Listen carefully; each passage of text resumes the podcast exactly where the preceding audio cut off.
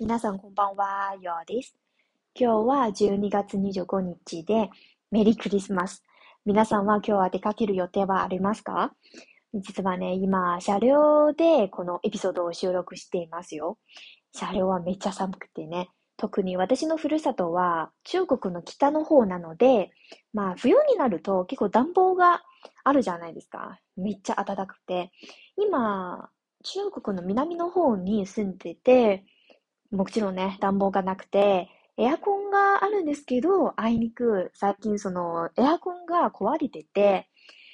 まあ今、電気毛布と、あと湯たんぽだけでこの寒い冬をしのいでいます。えー、もちろんね、今はその暖かい湯たんぽを抱えながら、このエピソードを収録しています。まあ、今は、外は4度なんですけど、でも私は体感的ね、マイナス10度じゃないですか？とか、特にその、隙間風がめっちゃすごかったんですよ。今日はその、テープみたいなことを買いましたけど、まあ、役に立っているかどうかわからないですけど、もし皆さんはその、南に住んでいる経験とか住んだことがある方は、ぜひぜひアドバイスをください。まあ、今日は12月25日、えー、2013年は、あと1週間かな ?1 週間足らずに終わるんですよ。皆さんはこの2023年とか、どんな、えー、目標とか達成しましたか？まあ、それとも、その、どんな失敗をしましたかとか、もちろんね、その、年末になるといろいろ考えるじゃないですか。その、一年の振り返りというと、今日は、なんか、例年通りに一年の振り返りと新年の目標というエピソードになるんですけど、まあ、もちろんね、結構長くなると思いますので、今回は2回に分けて収録したいと思います。今回はその1年の振り返り、2013年の振り返りとして収録しています。多分来週かな。もう早くなったら、その来週、新年の目標というエピソードはアップできるんですけど、まあ、私はね、結構、えー、保証できないです。まあ、そういうタイプの人なんですけど、別にいいですよね。えー、今日は、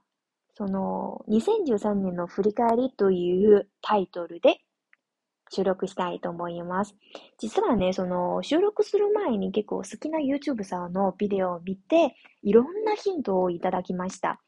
今日は、その、ヒントとか、そういう質問をめくって、皆さんと一緒に2013年を振り返っていきたいと思います。じゃあ、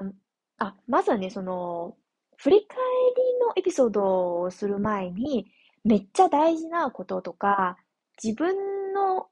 2013年の学びとして皆さんにシェアしたいです。まあ、この1ヶ月とか3ヶ月とか、そういう1ヶ月の目標まあ、簡単に言うと、い、その、例えばね、1ヶ月の主題とかタイトルを決めておいた方がいいです。まあ、ちょっとややこしいですけど、例えばね、え1月の主題、1月のタイトルは、休みの1ヶ月とか、えー、2月の目標、2月のタイトルは、頑張っている1ヶ月とか、3月のタイトル、3月の目標は、えー、例えば、新しい友達を作りたいという1ヶ月とか、まあ、例えばね、その1年の目標、めっちゃ長いじゃないですか。でも、1ヶ月の主題、1ヶ月のタイトルを決めたら、まあ、その1年を振り返るときは結構はっきりしているので、うん。だからね、あ、この今月はちょっと疲れたので、じゃあ休もうというタイトルにしても OK ですよね。でも来月はちゃんと勉強とか仕事のこととか頑張っていきたいと決めたら、あ、来月は頑張ろうという気持ちにもなるので、まあえー、本当に自分の学びというか、自分にとってはめっちゃね、役に立っているコツなんですよね。じゃあ、えー、余計な話になっちゃったかもしれないですけど、えー、2023年の振り返りのエピソードに入りましょう。まずはね、一つ目の質問は、私にとっては、2023年はどんな一年でしたか？という質問なんです。まあ、ちょっと私の答えとしては、一番はね、まずは2023年は結構自分のカンフォートゾーンから出た一年です。まあ、いろんなチャレンジとか知ったし、うん、例えば、ふるさとから出て、ふるさとを出て、南の都市に住んだりとか、新しい仕事を見つけたりとか、という一年でしたね。あと、この一年は自分の本業っていうか、昼の仕事だけではなくて、週末の時は副業、あ、多分皆さんも知ってると思いますけど、日本語教師として4ヶ月かな ?5 ヶ月ぐらいやってましたので、まあその時はね、うん、昼の仕事と、あと副業は両立するには、たまに難しい。でも、めっちゃ充実した5ヶ月でした。まあ今考えると、まあ、そんなこともできる自分はすごかったねっていう、自分を褒めたくなるんですよね。あと、もう一つは、この2023年は結構自分の、まあ、コンフィデンスまあ、だんだんだんだん、コンフィデントになる一年でした。例えばね、その、この、今、仕事をしてて、10ヶ月ぐらい経ったかな ?10 ヶぐらい、10ヶ月ぐらいかなえー、経ったら、まあ自分は人前でスピーチしたりとか、人前で何を発表したりするときは、めっちゃコンフィデントになった気がするんですよ。あと、もう一つは、この一年、結構いろんな方をして、まあ、例えば仕事上の友達とか、あと、えー、副業の方の学生たちとか、みんな社会人ですけど、でも何か自分を変えたいとか、将来の自分のために何かを学んでおきたいという人はめっちゃ多くて、逆に自分は励まされて、あ自分も何かを、新しいことを勉強しなきゃっていう気持ちにもなるので、だからもし皆さんはちょっと落ち込んだら、ぜひぜひね、その、自分のコンフィゾーンからを出て、もっと面白い方とかとなんか何か話したりすると、だんだん自分の可能性も広げていく気がするので、うん。ぜひぜひやってみてくださいね。そして、二つ目の質問は、自分の2013年では自分のハイライトとか、自分の達成した目標、達成したことを全部リストアップしてください。まあ、私の質問は、まず一つ目はね、さっきも言いましたけど、日本語教師、えー、5ヶ月ぐらいやっていましたので、これは一つの、まあ、ちょっと、なんていうかね、達成感を得たことなんですよ。まあ、実はね、日本語教師としては、一番得たものは、やっぱりその、人前で話すのは最初ね、結構怖くて、結構恥ずかしいですよ。でも、だんだん、ちょっと自信を持って話すようにできました。そういうことは、まあ、今考えると めっちゃめちゃラッキーなと思っています。そして、二つ目は、私は10月、このエピソード前のエピソードでは結構出張前の気づきというエピソードもアップしたので、えー、実はね、その10月末、11月の頭の時は結構関東関東省の、えー、フェアに行ってきましたので、まあ、仕事に、まあ仕事をしてから初めてのフェアなので、いろんな外国の方とか、タイのとか、ドイツ、韓国のクライアントとかお客さんに会って、まあ、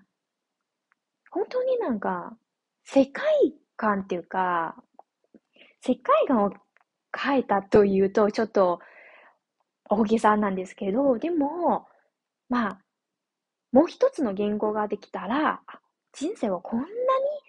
楽しいことができるよとか、こんなに面白い人に出会えるよとか、そういうことを気づいたので、だから、その出張から帰ってきたら、もっともっと自分英語の方も頑張りたいし、なんか、仕事の方はもっともっと頑張りたいという気持ちになりましたので、そうですね。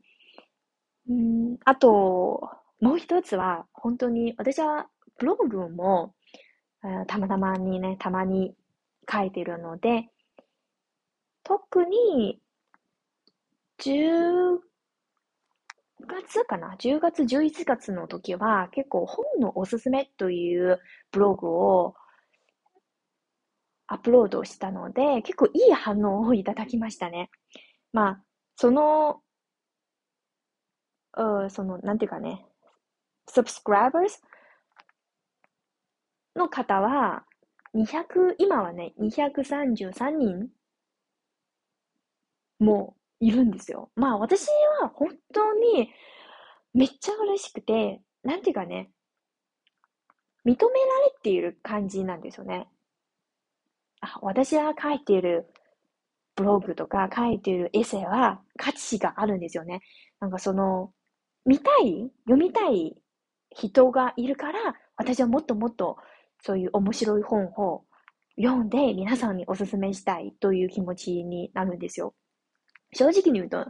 えー、11月のかな ?11 月の末 ?11 月末の時は最後のブログをアップしたので、えー、実はね、もし皆さんの like とか、その、注目がなければ、私は本当に11月の方、時は、何の本も読みたくないでしょう。まあ、別に時間がないとか仕事が忙しいわけではないですけど、ただ自分はサボりたい。ちょっと楽したいという、えー、ダメな気持ちなんですけど、本当にえー、WeChat をフォローしていただいた方は、めちゃめちゃありがとうございます。あと、あ、ともう一つの自分のハイライトとしては、その、仕事をしてて結構、なんていうかね、ショールーム？へい、なんかうちの会社はそのショールームがあるから、たまにその見学に来たクライアントがいるじゃないですか。その時は結構、あ、じゃあ、夜、夜はこのガイドとか、そのショールームの、えー、招待してくださいという言われたので、最初はね、結構、あ、嫌とか、そういう気持ちじゃないですか。別に私の仕事じゃないから、なんで、なんかその、休みの時間とか、このことをやるとか、最初はその気持ちだったんですけど、でもね、めっちゃやってる方です。なぜならと、実はね、その public speaking、public speaking、なんか人前で何か話す機会はめっちゃ少ないじゃないですか。多分ね、皆さんは、あ、独り言で何かスピーチとか、えー、家で鏡に向かって練習すればいいじゃないかと思ったんですけど、でもそれは全然違うんですよ。独り言とか自分でスピーチを練習すると、まあ、リアル感がなくて、でも、本当の人、その、例えば10人とか20人前で何かを話すのは、まあ、その、めっちゃ鍛えるんですよ。自信も鍛えるんです。なたまにね、その、日本の、そのクライアントから、あ、結構日本語が上手ですねとか褒められたら、まあ、ますます自分の自信ができて、じゃあ次回も頑張ろうとか、もっとその自信を持ってスピーチしようという気持ちで、だから、えー、皆さんももしその人前で演説っていうか、人前でスピーチする機会があれば、ぜひぜひやってみてくださいね。本当にやってよかったです。まあ、今私の考えだったら、あ、めっちゃラッキじゃないですか。その、えー、人前で10人とか20人、自分のスピーキングとか、なんかその、 public speaking の能力を鍛えるのは、めっちゃいいじゃないですか。なんか、フリーじゃないですか。お金もかからないし、なんか、自分で、その、全く知らない人だから、別に恥を書いても、家事じゃなくて、恥を書いても、全然大丈夫ですよ。次回は、バイバイっていうか、多分、街で通り捨ても、誰でも知らないじゃないですか。だから、ちょっと恥ずかしいとか、そういう感じを皆さんはぜひ吸ってくださいね。それは NG です。OK? じゃあちょっとスピードを上げますね。じゃあ次は3番目の質問は、2023年では自分のやっていることは何が成功しましたか？あ、えー、言い換えれば、2023年では自分のやっていることのうちに何かを、何かが成功しました。まあ、私の答えとしては、まず一つ目、express myself to others、さっきも言いました、 public speaking。本当になんか皆さんは、仕事、特にね、仕事上では自分の恥とか恥ずかしさを捨てた方がいいですよ。まあ、大人だから、できるだけね、その、昇進の目標じゃないですけど、将来のために、まあ、自分から進んで、自分の能力とか、エクスプレスした方がいいです。まあ、自分、もちろんね、もし自分は、あ、言わないで、あ、他のからから、あ、夜はこれできるでしょ？それはできるでしょ？と言うなら、本当に遅いですよ。なぜならと、多分私は前、前のエピソードでも話した気がするんですけど、be brave. Don't wait others to find your genius, find your talent. まあ、こういう感じです。うん、次は4番目の質問は、2023年では何かが失敗しましたか？正直に言うとね、私は、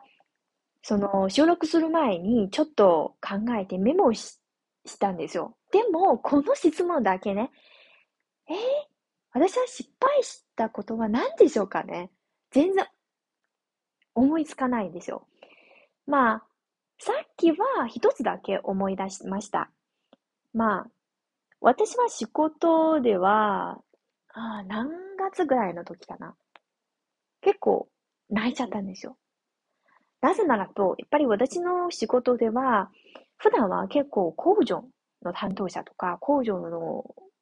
方とか連絡するんですよ。まあ、たまにね、その、噛み合わないですよね。その、例えばね、私はめっちゃ urgency、めっちゃ緊急なことなんですけど、でも相手にとってはね、なんか、ふらふらふら、だらだらして、返事が来たときは、私は、本当になんか、ムッとするんですよね。なんか、な、なんで、私にとってはこんなに緊急なことですけど、全然気にしないとか、全然私の話を聞いてくれないとか、そういう気持ちはめっちゃ、なんか悲しすぎて、なんか、悲しいっていうか、悔しいかな悔しすぎて、なんで私の気持ちを理解してくれないとか、そういう気持ちになったので、だから、なんかもちろんね、電話通話中に泣いてないですけど、家に帰ったら、自分はちょっと泣いちゃったんです。うん。だから、えー、今の失敗したこととしてはね、don't cry for others' bad temper. 別にね、仕事上では、例えば相手とか、めっちゃ大きな声で話したりとか、まあ、私に怒鳴り、怒鳴ったりとか、そういう人がもちろんいるんですよ。特にね、私は結構この仕事ではいろんな人に接しているので、だからいろんな性格の方もいるので、まあその人は結構ルードとか、めっちゃ、なんかなんでそんな大声で話すの？とか、なんで怒ってるの？とか、別に私のせいじゃなくて、私は何もなんか間違えてないのに、なんで私に怒ってるよ？とか、最初は私は、本当になんか、うーん、泣きたいですね。でも、もう一つは、まあ、もしね、その相手は怒ったりとか、その、ルードなら、私のせいじゃなくて、本当に相手のせいですよ。相手は大人だから、なんで自分のテンパー、自分の、えー、なんていうかね、怒りとか、コントロールできないのとか、それは逆に、君は恥ずかしくない？私はこういう考え方なんですよね。だから、うん、don't pay for others' temper, bad temper. Just be yourself. Just be happy, you know. work is only work. Work is not your whole life, I think. Yes. Um, 次は、あ、失敗した話なんですけど、私は今はね、一つだけ思いついたので、多分、寝る前にね、いろいろ考えたりするので、もし補足することがあったら、また別のエピソードで話します。次は、5番目の方は、2023年は、どんなことを学んできましたか？まあ、いろいろ学びができますよね。私は、えー、仕事を始めたとき、多分今年の4月、5月の時は結構、その、例えば4月の学びとしてとか、5月の学びとして、えー、いろいろ皆さんにもシェアしましたので、でも、一つ目は、私にとってはめっちゃ大事なのは、自信はめっちゃ大事です。これは本当に本当に大事ですよ。まあ、実はね、その、仕事上の後輩からも相談があって、うん、自信は本当にできる能力として自信を持っていますか？私はそういうなんかそう考えていなかったんですよ。別に、例えばね、日本語ができる能力から言うと、別に私の日本語がペラペラできるとか、なんかその翻訳者、通訳者みたいな日本語能力ではないですけど、えー、もちろんね、その文法のミスとか、間違いもたくさんあるんですけど、でももう一つはね、私は日本語をただツールとして使っているので、まあ、文法上の間違いはどうでもないでじゃないですか。まあ別にあっても問題ある？問題がないでしょ？通じなら OK です。まあ、その、特にね、語学力としては、そのイントネーションとか、その内容はめっちゃ大事なので、うん。だから、その、自信はめっちゃ大事です。あと、もう一つは、面接の時はね、自信はめちゃめちゃ大事です。第一印象としては、一つはその人の、えー、見かけとか、そういう外観からとか、あともう一つは、その人は自信を持っているかどうかだと思います。私は本当に面接した時は、今年2月の時は面接した時は、これはめっちゃ失敗しました。その時はね、めっちゃ恥ずかしいっていうか、自信がない面接者ですよ。だから、結構、その、H、HR、その人人事の方にとっては、あ、この子はあまり自信がないよとか、あまり能力がないかもなと思われるかもしれないんですよ。でも、面接の時はただ30分とか、ただ1時間しかないじゃないですか。だからこの1時間とか30分、このわずかな時間では、どんな印象とか、の人事の方に残すのは自信を持つかどうかと思います。そうです。あと、もう一つは、やっぱり、この8月、9月の時は繰り返し話しているトピックなんですけど、work-life balance。その、バランスはめっちゃ大事じゃないですか。まあ、私は仕事してて半年間の時は結構辛かった時期があったんですよ。なぜならと、やっぱり残業する日が多くて、でも残業することの割に自分が報われることが本当に少ないんですよ。だからその時は、あれ？っていう感じで、え、私はどうしましたかとか、私の人生は100%っていうか、大げさなんですけど、85%は全部仕事、仕事、仕事で、でも、何か得られるものは何もないですよね。一つも残ってないので、だから自分の天秤がちょっとおかしくなるんですよね。でももし自分の生活では、あその仕事はただ一部に占めて、その他に自分の趣味とか、えー、友達とか、恋人とか、いろんなこともあるので、そのバランスをちゃんと取れたら、じゃあ仕事ではちょっとつまずいたりとか、ちょっと、うん、嫌な人に出会えても全然平気じゃないですか。なぜならと、その人とか、その失敗とか、そのミスは、ただ自分の生活の1%とか0.5%に占めてるから大丈夫ですね。でも、もし自分の生活では仕事85%、じゃあもしこの、えー、今日はちょっとミスしたりとか、その、めっちゃ嫌いな人に出会えたら、まあ、これは大げさに取り上げられるじゃないですか。例えばこの失敗は、じゃあその、この1日の50%に占めてるっていう感じに取られるので、そうですね、work-life balance 大事です。うん、あとね、あともう一つも皆さんにも言いたいですけど、他の人から、あ、よよ、この、このことは大丈夫？このことは間違えてるよとか、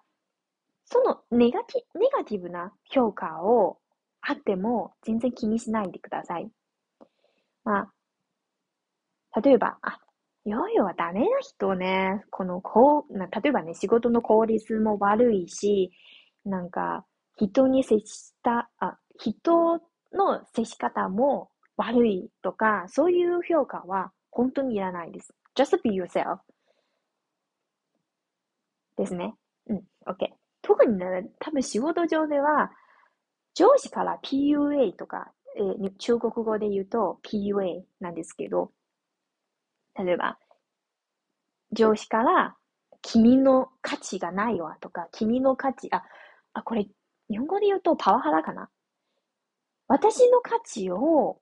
けなす上司は、この上司はダメですよ。この上司は人間としてダメですよ。だから、そ、そういうネガティブな評価を皆さん本当に気にしないでください。君は最高。君は excellent だけで OK です。OK。次は、もうすぐ30分経ったんですけど、えー、最後の質問です。えー、6番目の方ですよね。最後の方は、2023年、一番感謝すべき人とか、一番感謝すべきことは何でしょうか？まあ、私にとってはね、まず、その、周りの人に感謝したいです。特になんか仕事上では、その課長の方とか、あと、えー先輩、後輩の方はめっちゃ優しい人ですね。まあ、なんていうかね、前のエピソードでも話しましたけど、結構フレンドリーの同僚が多くて、みんな、うん、同い年の人が多いですよ。だからそういう距離感とか、全然なくて、なんていうかね、先輩、後輩、そういう距離感が全然なくて、ただみんな仕事を、ぜ、全員ね、仕事頑張っていきたいとか、将来のために何かを、えーやりたいという人たちなので、まあ、これは、あ、めちゃいいです。あとね、その、例えば仕事では、これは、えー、どうしすればいいとか、そういう質問とか難題にあった時も、本当に同僚から、あ、これをまずやって、そしてそれやって、そういういろいろんなアドバイス、アドバイスをいただいたので、めっちゃいい同僚たちです。あと、次はね、なんかこれはちょっと自信が多すぎるかもしれないですけど、実はね、皆さんも一番感謝すべき人は自分ですよ。私は2013年は本当に自分に感謝したいです。なぜならと、えー、1年ぐらいね、2022年1年ぐらい家にこもって、まあ、このまま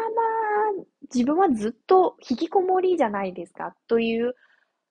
思ったこともあるんですよ。正直に言うと、これは自分はダメな人間になるじゃないですか。めっちゃ心配していたんですけど、でも2013年は自分はプッシュ、自分をプッシュして、新しい仕事とか、全く知らない投資とか、この10ヶ月のぐらいの時は、いろん、本当に頑張っていました、私。なんか、今、その頭の中で本当に最初仕事をしてた時は残業は本当に普通ですよ。6時、8時ぐらい、8時ぐらい家に、アパートに、マンションに帰って、まあその時は、はあ、疲れたなとか、そういう気持ちもあったんですけど、でも今から言うと、まあ、それをできる自分はすごいじゃないですかとか。だからね、えー失敗してもいいし、成功してもいいし、何かを達成してもいいし、一番感謝すべき人は自分です。じゃあ、拍手自分に拍手してください。OK。じゃあ、ちょっと、めっちゃ長くなって、しまいましたけど、今日は、とりあえずここまでで、えーしまいましょうね。うん、来週のエピソードは多分、新年の目標とか、その抱負について話したいと思います。もしはね、皆さんは、えー何かをシェアしたいことがあったら、ぜひぜひ、うん、ブログとか、あと、インスタグラムの方に、えーメッセージを送ってくださいね。OK。あと、皆さんももしおすすめの本とか、そういう悩み相談、いろんなことでもいいですけど、もし、その、話す友達が必要だったら、ぜひぜひおな私の方に話しかけてくださいね。OK。じゃあ今日はここまでです。えー、